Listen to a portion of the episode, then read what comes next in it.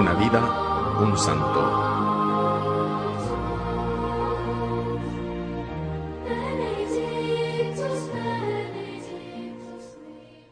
Cuando la persona comprende que Dios la ama y que la ama hasta en los momentos más deplorables, se vuelve más atenta a los demás. Todo el arte de la existencia consiste en vivir el amor de Dios, reflejado en la gloria de todo ser humano.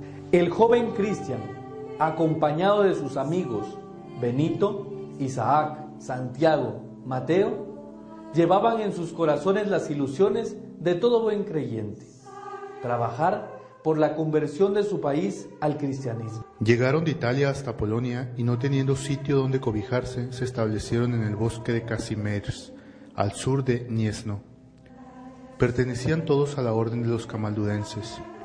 El apóstol siente en sus venas el gozo de llevar la buena noticia del Evangelio a todos los rincones del universo. Sin embargo, hay personas que no solamente persiguen a los hombres de paz, sino que los persiguen y acaban con ellos.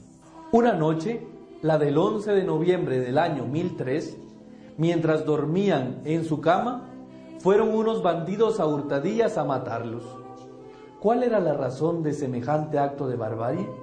La banda de criminales creía que los chicos que habían llegado de Italia llevaban consigo un tesoro inapreciable. La única forma de tenerlos, se decían, es matarlos.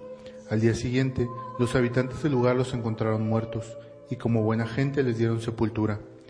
Y entre los creyentes corrió enseguida la voz de que habían muerto como mártires. Cristian era el cocinero del grupo y era polaco. Al encontrarlo algo apartado de los otros, lo enterraron en el claustro de la iglesia.